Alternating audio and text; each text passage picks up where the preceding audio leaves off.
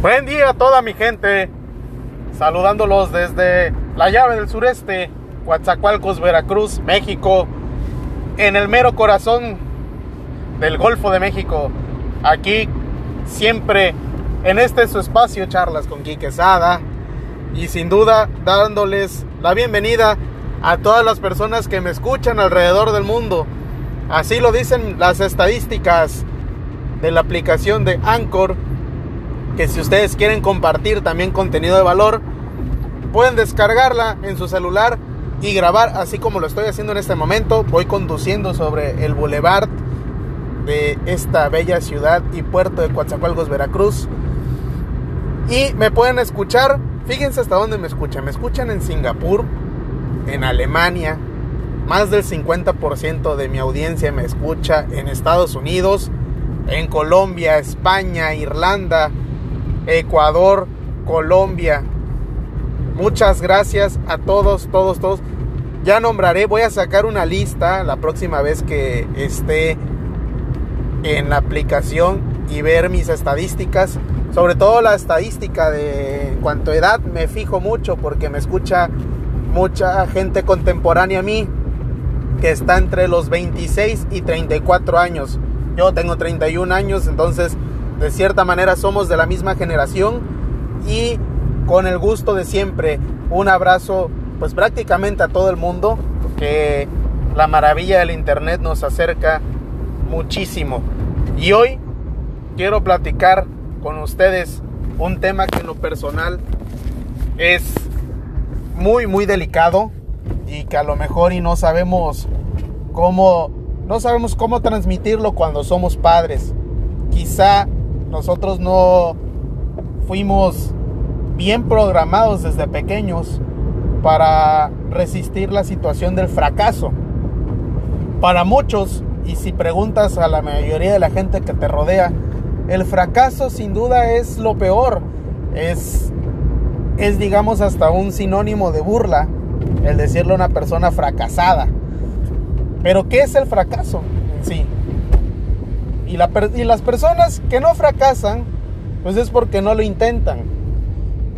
Y si hubo un fracaso en algo, una ruptura amorosa, una situación de un negocio, o entraste a estudiar y te saliste del estudio, o un partido importante, ¿no? Pierdes una final y, eso para mucha gente es un fracaso. Digamos que a veces la gente también pone sus expectativas en ti prefieren poner todo eso en otras personas o en ti mismo, porque a lo mejor a uno, y me ha pasado, a uno se le pasa la, se le pasan las cosas y dice, dice sus planes y también resulta que eso puede ser en cierto punto hasta negativo, el ser un poquito bocón, quizás no tanto por el hecho de, de presumir o algo, honestamente no. Siento que es más como que un compromiso y como, como lo que vemos hoy en día en las redes sociales. Que hay gente que, como las, las nuevas tribus, la gente que siempre va al gimnasio, esa nunca va, nunca se va a extinguir. Pero hoy en día apareció un nuevo subtipo de la gente fitness, que son los, los ciclistas, los bikers de repente se, se, posicionó mucho esta tribu.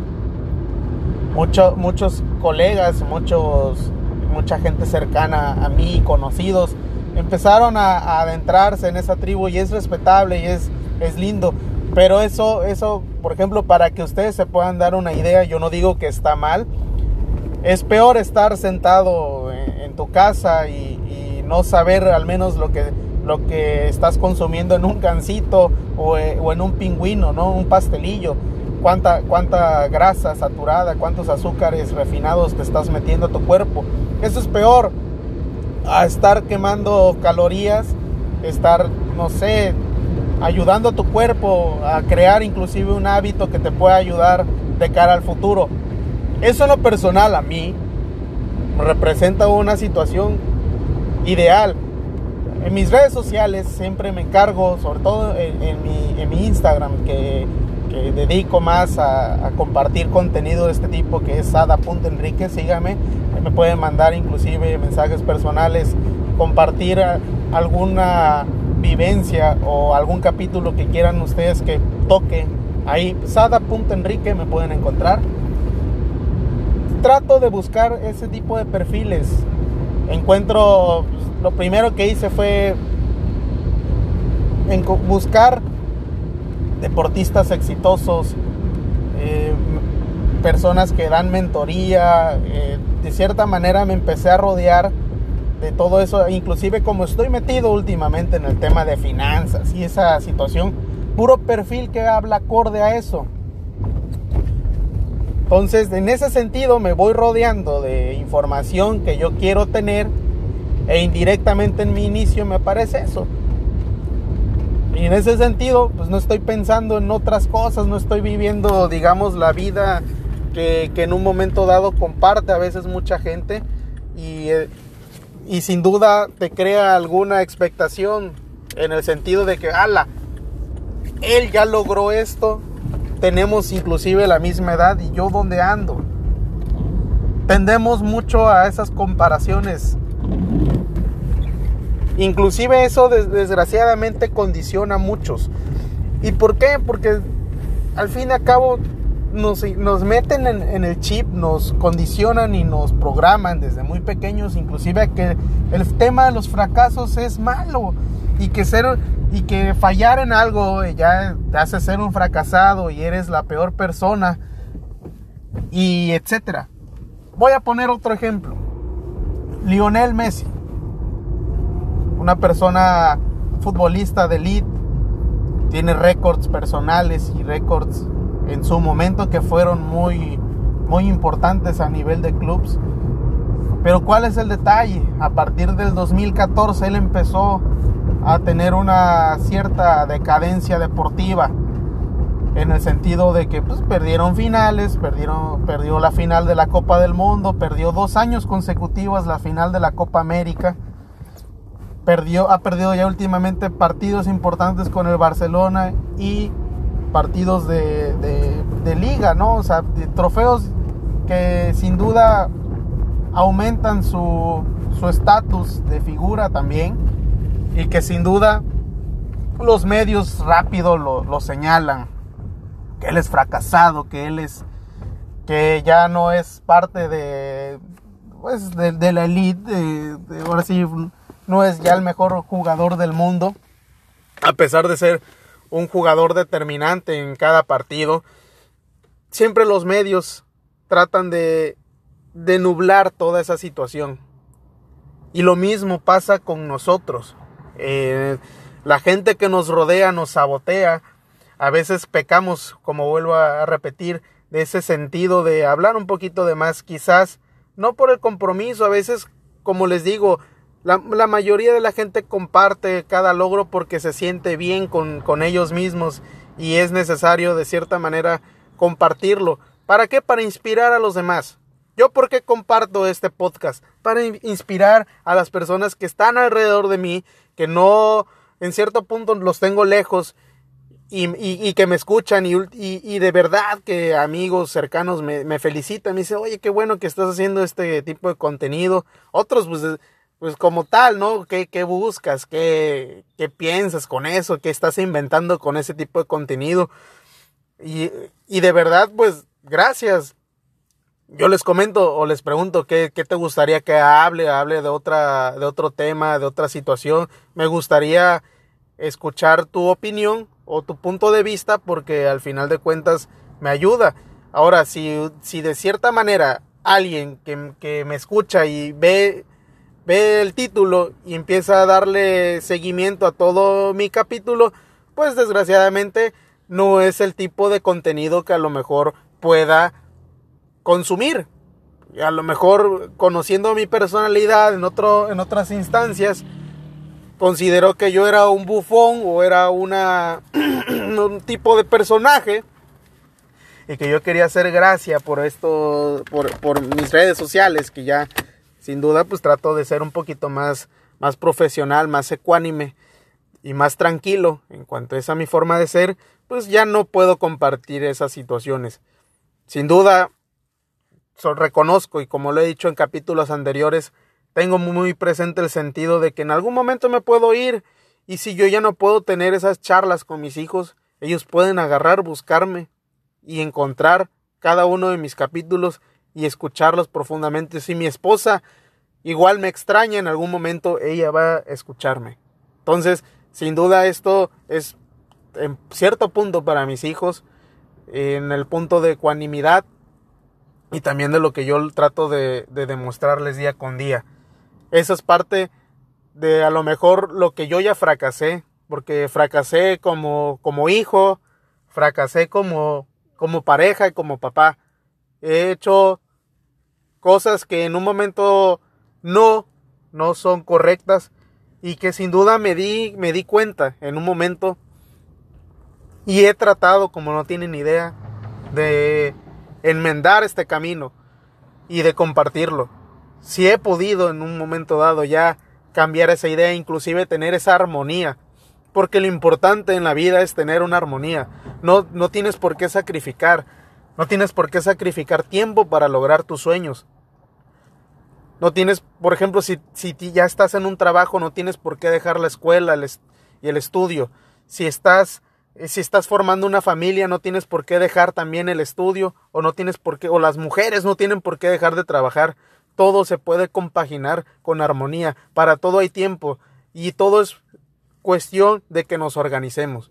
Y eso es parte de los fracasos, porque si no fracasamos, no podemos darnos cuenta de esa situación.